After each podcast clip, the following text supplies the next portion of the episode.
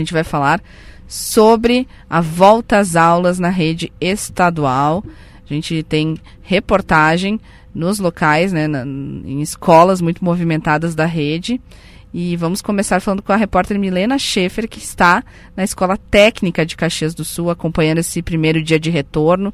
É uma das escolas que está na lista do governo do estado para receber obras urgentes.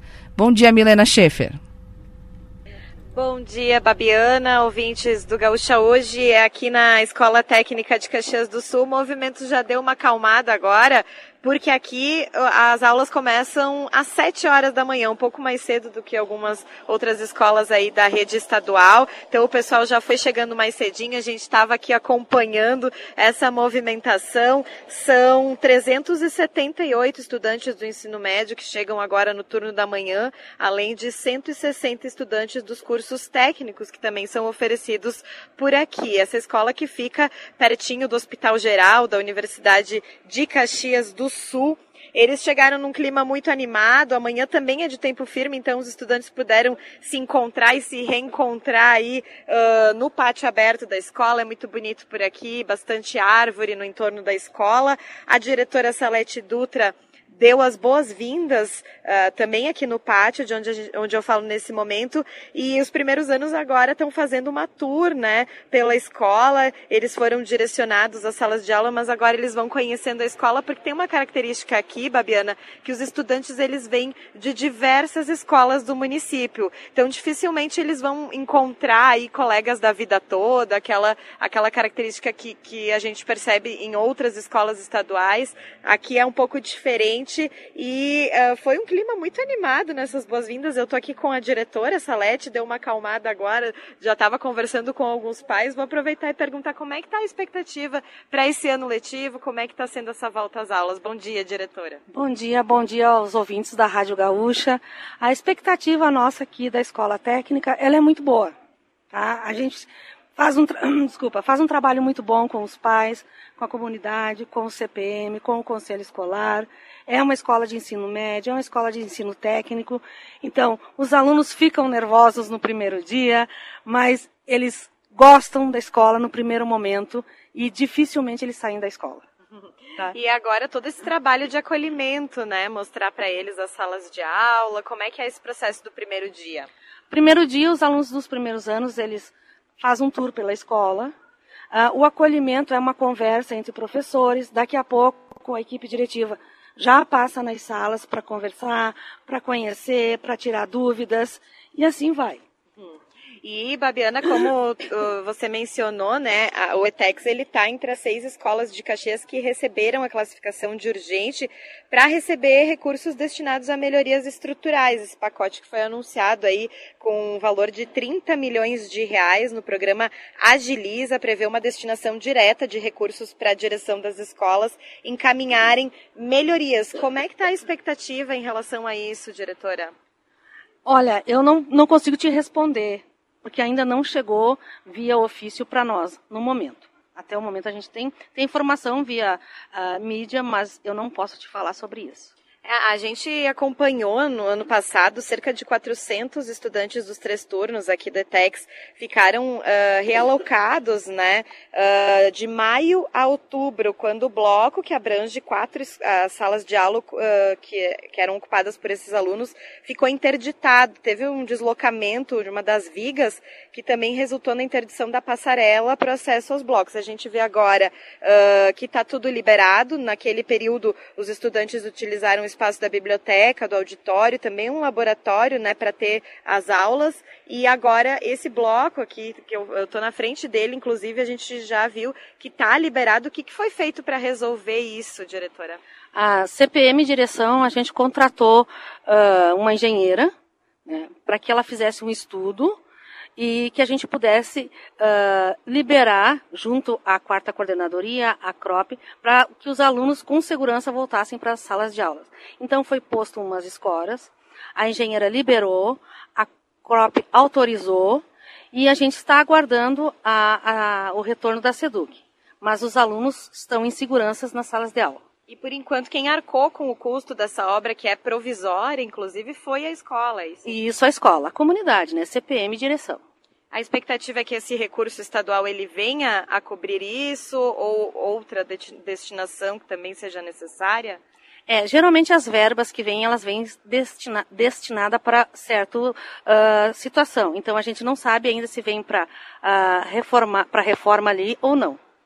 Então, vamos aguardar, vamos aguardar. No aguardo, então, Babiana, ao todo 55 escolas aqui de Caxias foram contempladas, além dessas seis urgentes, 43 receberam a classificação intermediária e outras cinco obras complementares. As que estão, então, classificadas como urgente, além do ETEX, tem o Colégio Estadual Henrique Emílio Meyer, a Escola Estadual de Ensino Médio Olga Maria Kaiser, a Escola Irmão José Otão e a Escola Abramo E também a Escola Estadual de Ensino Médio Galópolis. Volto contigo, Babiana. Obrigada, obrigada, Milena Schaefer.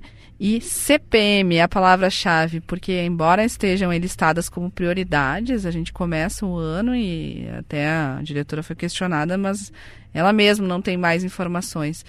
Leva tempo, mesmo quando elas são colocadas como prioridade.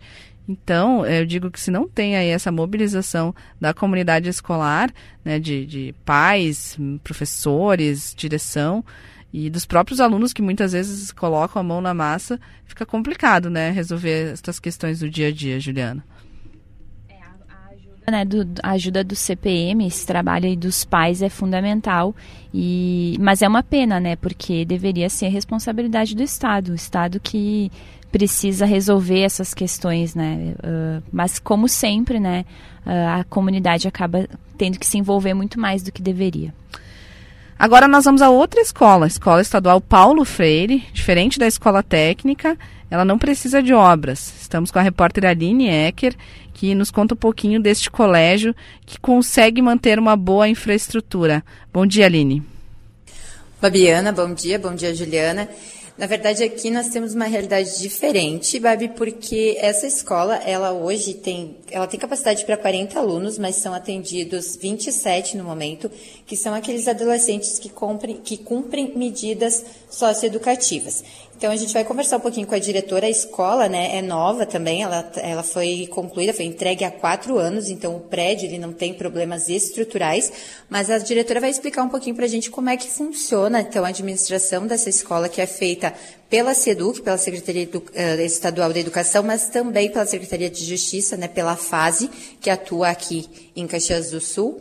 E ela vai explicar como é que funciona, o que, que ela faz com a obra, com a verba extraordinária, como é que ela consegue manter a escola assim, e conta também, claro, com a ajuda dos alunos e dos, dos estudantes e dos professores, para que a escola não precise, por exemplo, de verbas né, que venham agora do governo do Estado. Então, a diretora Thais Enara Velho, diretora, bom dia. Eu queria que a senhora contasse para a gente um pouquinho como é que funciona aqui, né, essa questão da escola para manter a para manter o dia a dia da escola, para não ter que delegar obras à SEDUC. Bom dia, bom dia, ouvintes. Primeiro, obrigado por estarem aqui fazendo essa matéria conosco. A nossa escola, então, ela é junto com a fase, né? A, a escola está inserida. O que, que acontece? Nós somos gestão compartilhada, são duas secretarias trabalhando junto. Então, dessa forma, a gente consegue manter a escola. Acredito que, eh, por ser a escola nova também, né? A escola tem quatro anos, então ela não demanda de grandes reformas. Eu, com a verba extraordinária, nós conseguimos então melhorar bastante a escola, conseguimos colocar eh, cerâmica nos banheiros, na cozinha, melhorar toda a, a parte que estava faltando eh, quando a gente recebeu o, o prédio. E com, e com isso a gente as verbas que eu recebo, nós fizemos sempre o levantamento que é necessário. Então, a gente vai sempre mantendo a escola, a gente procura colocar em dia tudo o que precisa. Quando estraga uma, uma porta, a gente já arruma, queima uma lâmpada, a gente já troca. Então, a gente faz a manutenção. Eu acredito que é bem o uso consciente da verba que vem do governo. Além disso, né, a questão aqui é que quando eles saem, por exemplo, da parte dos dormitórios e entram na escola, muda todo o ambiente, parece até ficar mais iluminado. Então, a diretora estava contando que todos esses adolescentes que estão aqui, né, cumprindo essas medidas socioeducativas, eles também têm um carinho pela escola e acabam ajudando a cuidar. Exatamente, eles cuidam da escola, eles participam de toda a organização quando nós temos eventos e tudo, eles ajudam na manutenção, eles participam da limpeza também da escola. Então, eles também estão sempre atuando e eles cuidam do material, eles não depredam a escola, eles não depredam o material, eles não riscam as classes. Então, a escola é muito bem conservada também pelos alunos que têm esse carinho. Obrigada, diretora. E também aqui, né, as aulas começam às 7h45, então ainda está silencioso por aqui. Os alunos devem começar, então, a vir ali dos dormitórios em direção à escola daqui a pouquinho, Babiana. Obrigada, obrigada, Aline Ecker, com as informações da volta às aulas, né? Nos, pelo menos demos uma passadinha em duas delas.